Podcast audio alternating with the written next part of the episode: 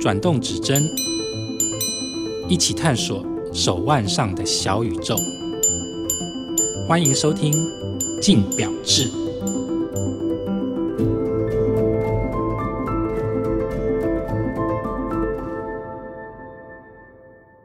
各位听众，大家好，欢迎收听由镜好听与镜周刊共同制作播出的节目《镜表志》，我是镜周刊精品组记者 Chris。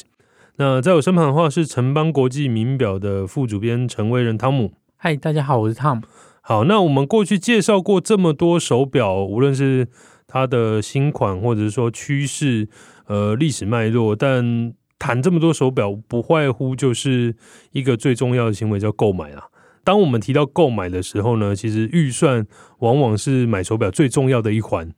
今天呢，我们就以新台币三万元这个集聚为标准，来跟大家聊一下，就是三万元的买表入门指南，来跟汤姆好好跟大家分享说，如果你的预算是三万元的话，你要怎么样买手表？首先的话，我觉得要先界定一下，因为三万元以下的手表其实有机械表，但更多的其实是石英款，或者是说你说一样是石英款延伸的，可能像什么呃电波啊，或者是说可能像光动能啊，这些都把它归类在石英。可是第一部分我们先来聊机械表好了，嗯、就是三万元以内要怎么买机械表？如果是三万元以内买机械表的话，汤姆你觉得最重要的条件会是哪一些呢？其实买表最重要就是看你的需求，嗯，比如说你想要斯文皮表带款，或者你想要运动，因为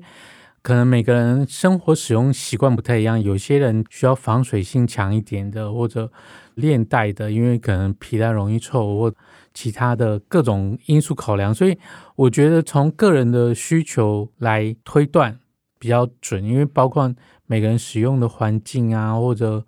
或者你偏好的功能其实都不太一样，这个我非常有感了，因为有一些朋友在问我说：“哎，我可能我想买什么表的时候，或他们看到什么表觉得很好看来问我的时候，我就说啊，你又没在穿西装，你干嘛买皮表外表？或者是说你平常就是每天都在外面运动，然后流汗，对啊，你买皮表外表，你可能马上那个皮表就会耗损，然后就会臭掉。那你到时候再怪我说为什么当初推我这个？我觉得使用需求为出发，真的是一个非常重要的事情呢、啊。”对，因为像我以前刚开始在买机械表的时候，我就想说，哎，一开始设定的就是比如说链带为主，然后后来就是可能机芯功能，那最后买到后来就是可能，哎，我想要比如说新的材质，比如说钛金属或者陶瓷表圈，就根据你自己想要的目标而去锁定表款。好，那刚刚讲完的这些条件大方向以后，我就来问汤姆，如果三万元以内的话，你会挑哪一些款式呢？三万元以内其实款式选择非常多，因为其实以前我刚开始在玩手表的时候，那时候买三万块以下选择并没有现在那么多，而且那时候功能可能就是三针或者顶多就是潜水表。对，那现在功能已经非常多。那如果像我要选三万元以下，如果是一万左右的，我最先选的大概就是 Seiko 去年推出的 Seiko Five Sports GMT。因为它是可以在用一万元以内买到 GNT 功能的表款，因为它过去是没有推出 GNT 功能，可能很早以前 Seiko 有推出二十四小时指示，然后旋转外环去对照的那种功能，但是这一款是它可以调整 GNT。红色指针的，所以它算是一款真正的 GNT 表款。那价位以一般人来说，如果一万元对于购买人其实是非常轻而易举。加上它珠链带，加上它的安全扣，其实我觉得都算是非常方便。因为它虽然没有旋入式表冠，但其实根据我过去使用 Seiko 表款经验，算相对实用。加上它表圈是使用那个玻璃的，所以防刮的效果应该也会不错。对。对那一只 Seiko Five Sports GMT，那一只不要讲它一万多元的价格，当然诱因更大了。即便把它放到两万多、三万多的可能别的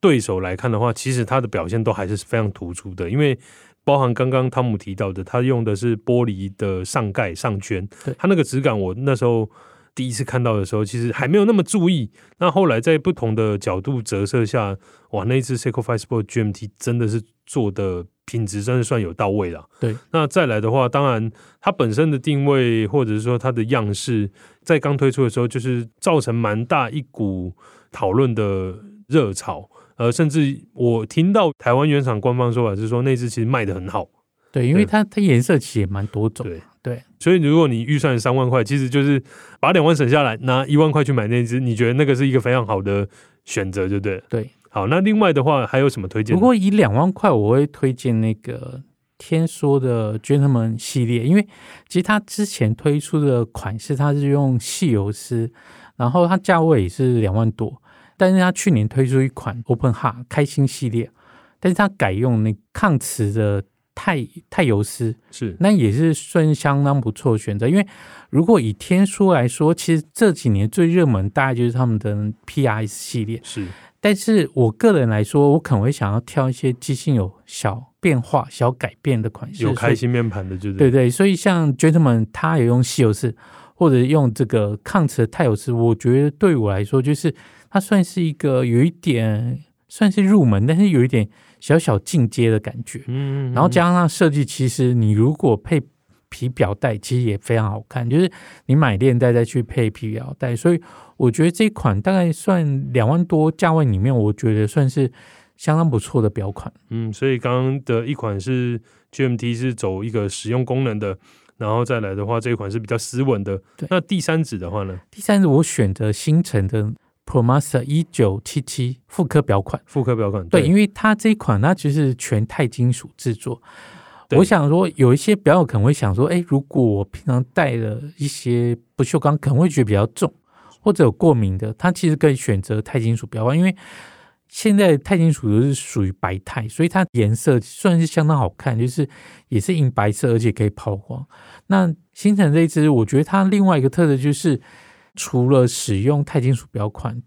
还采用抗磁的九零五一机芯，就是前几年星辰推出进阶版的九千系列机芯，那它其中有一些是把它的精准度提高，但是他们都把这个抗磁提升到可以大概是一万六千安培的抗磁力，所以我觉得对于一般人来说。算是相当足够，就是你可不用太担心它很容易受磁。对，而且将这一款潜水表，其实它有通过 ISO 的潜水表认证，所以它是一款真的你可以去潜水而不用担心的表款。而且因为以那个价格来说，你说又是复刻的这个主题又很算是很吸引人。对，潜水表又是现在目前最热门、最夯的一个选项。对。钛金属这个位阶应该也只有 Citizen 有在用而已，因为瑞士品牌应该也很难在这个位阶找到选择。因为其他有些表款可能价位会相对高一点。对，然后再来的话，当然就是你刚刚提的抗磁机芯，综合评量来说，这一支真的是一个很好的选择。那如果是我的话，我会挑的选择，其实第一支的话是刚刚汤姆有提到的 PRX，因为 Tissot 在出 PRX 它推出以后，其实。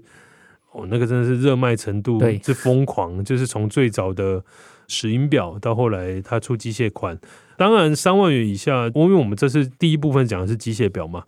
我个人觉得无论是机械或石英，其实都非常可以买，嗯，因为石英的预算相对之下又更便宜的，它才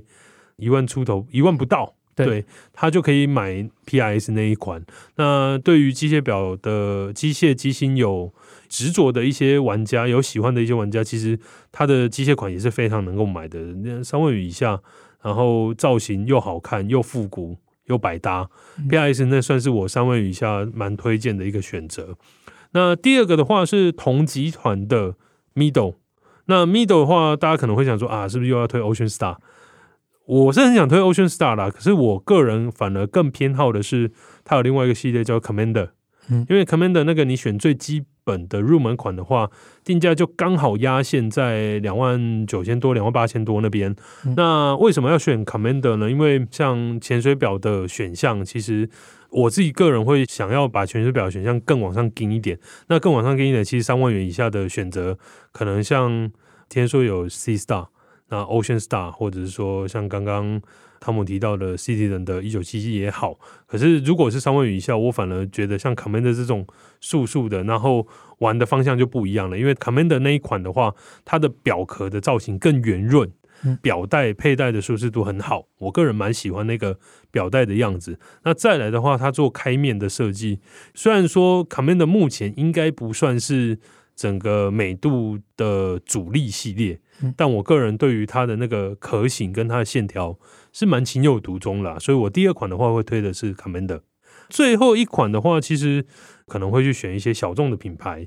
它不一定是伪品牌啦，但它可以是一些还不错的选项，像是德国的飞行表品牌，有一个叫 Lacoste 的朗坤。我查了一下，因为台湾目前其实并没有所谓，多数都是折扣后的价格，那折扣后价格其实也在。三万元以下，像 l a c o 它就是一个还不错的选择，因为飞行表，然后飞行军表的味道又很重，戴在手上其实基本上也不太会撞表。嗯，所以第三个选项我会推荐，其实玩家不妨可以去选一些比较小众的品牌，这可能是我个人的三个方向给大家去做参考。那刚刚讲完机械表呢，接下来讲的话，因为在一开始有先把所谓的石英款先排除了。当我们把石英款拉回来讲的话，其实石英的选择就更多了。对，因为刚刚我们提到的牌子几乎也都有石英表的选择，PRX 啊，对，Seiko 也有石英表啊。那更不用说，你说像嗯，Swatch 集团里面也有像汉密尔顿石英表哦，有一些真的也是很好看。哦、我们刚刚忘了讲汉密尔顿，汉密尔顿不错。好，回来讲石英表这一块，汤姆，你如果石英款的话，大概会有哪一些方向是推荐玩家可以去往那个方向前进的？三万元，看你。接受度到哪里？因为很多人想说，哎，我买一支石英，我干嘛买三万块？对。但是因为现在每一家品牌推出的石英表款功能都不太一样，或者设计不太一样，或者材质也不太一样，所以一般消费者可以放宽你买石英表的价位一两万，在现在已经算很基本了。对。像之前 Seiko 推出的那个 PulseBase 太阳能计时码表，我觉得那个就是蛮好选择，因为。其实以前我对于太阳能呢，想说会不会比较容易没电？像我之前买的 G-SHOCK 用的太阳能，还有一些其他表冠，我发现它有时候放室内靠窗户的地方，你不用特地带去外面，其实它的电源也都还蛮充足的。所以我觉得这些款式还蛮不错的，可以放胆去选啦。因为有一些人可能在听到石英，然后再听到我们今天的主题叫三万元的购买指南的时候，下意识就觉得，对啊，是石英表干嘛买到两三万？可是我讲一个例子好了，像就讲 G-SHOCK 好了，大家印象中 G-SHOCK 还是停留在很便宜的，可能呃三千、五千、六七八千，差不多一万元以内就可以搞定的。可是其实如果去看 G-SHOCK 在这两三年的策略方向的话，他们其实现在都在做材质，包含说汤姆刚刚有提的他的那个五六零零的金属版本。小方块就是卖到超夯的，那你说它的价格就拉到一万五六七，大概一万五左右。那你说它不能买吗？它还是非常卖啊。因为现在有一些石英表，它产地其实都是在日本。是，那以日本人工来说，那相对当然会比较贵。所以有一些在日本做的石英表，基本上一定都是一万元以上起跳。嗯、所以不用太拘泥于价格，因为现在基本的价格，你觉得比较有设计感或者比较。日本制的或者特殊机型的，其实它价位都已经远远超过两三万。对对，所以其实还是一样啦，就是呃，如果是买石英款的话，我个人会建议的方向，其实就是可以朝一些附加功能下去走，像功能比较强大，或者说材质比较特别。那甚至是它是有一些特定主题的，其实石英款就可以选一些更不一样的东西。我觉得这是一个蛮值得去尝试的方向。那刚一开始提的机械表或石英表之外呢，其实汤姆好像还要给另外一个完全不同的切入点，以三万元购买指南这件事情，你有一个另外不同的想法，对不对？对，就是如果你喜欢研究机械表，我觉得。你可以在熟悉一些相关的资料或者历史以后，可以尝试买一些比较入门便宜的古董表，因为它的价位大概也是三万元以内。如果像以前的一些 Omega 或者浪琴，它有些价位就是在一两万，其实你就买到。然后它的机型也是就是算经典款。那当然你要入手一些古董表，其实你自己。本身要多做一些研究。对，可是因为我刚刚正想讲，就是虽然说汤姆给的是一个很好的方向啦，可是这个门槛好像不是价格上的门槛，这个是经验上的门槛哦。对，但这是一种乐趣，因为我后来发现一些网络上的卖家，以我来看，我觉得他们都很年轻，但是他们对于这些古董表都有一些热爱，然后加上他们可能有一些合作的，或者本身自己可以洗有保养啊，所以我觉得跟以前比起来，现在买这种古董表的。环境比以前好很多，对，而且还是刚刚汤姆提的，其实三万元以内，如果你买古董表的话，你可以买到大牌子，对，然后你可以买到那个做工可能跟可能跟现在是不同的面相啦，就是它可能不是新的，它可能有一些人，当然你如果很在意新旧的话，就不建议你往这第三个部分走。可是如果你是想要去了解机芯，去看一些不一样的机械表的一个呈现方向的话，其实古董表是一个还不错的。方向推荐，对，因为它有一种可以研究的乐趣，对对对对，你会自己去挖掘更多的相关的知识，提升你对于机械表热爱。好，那今天就谢谢汤姆来到现场，谢谢大家。好，那也谢谢大家今天的收听，也请持续锁定由静好听与静周刊共同制作播出的节目《静表志》，我们就下次见吧，拜拜，拜拜。想听爱听，就在静好听。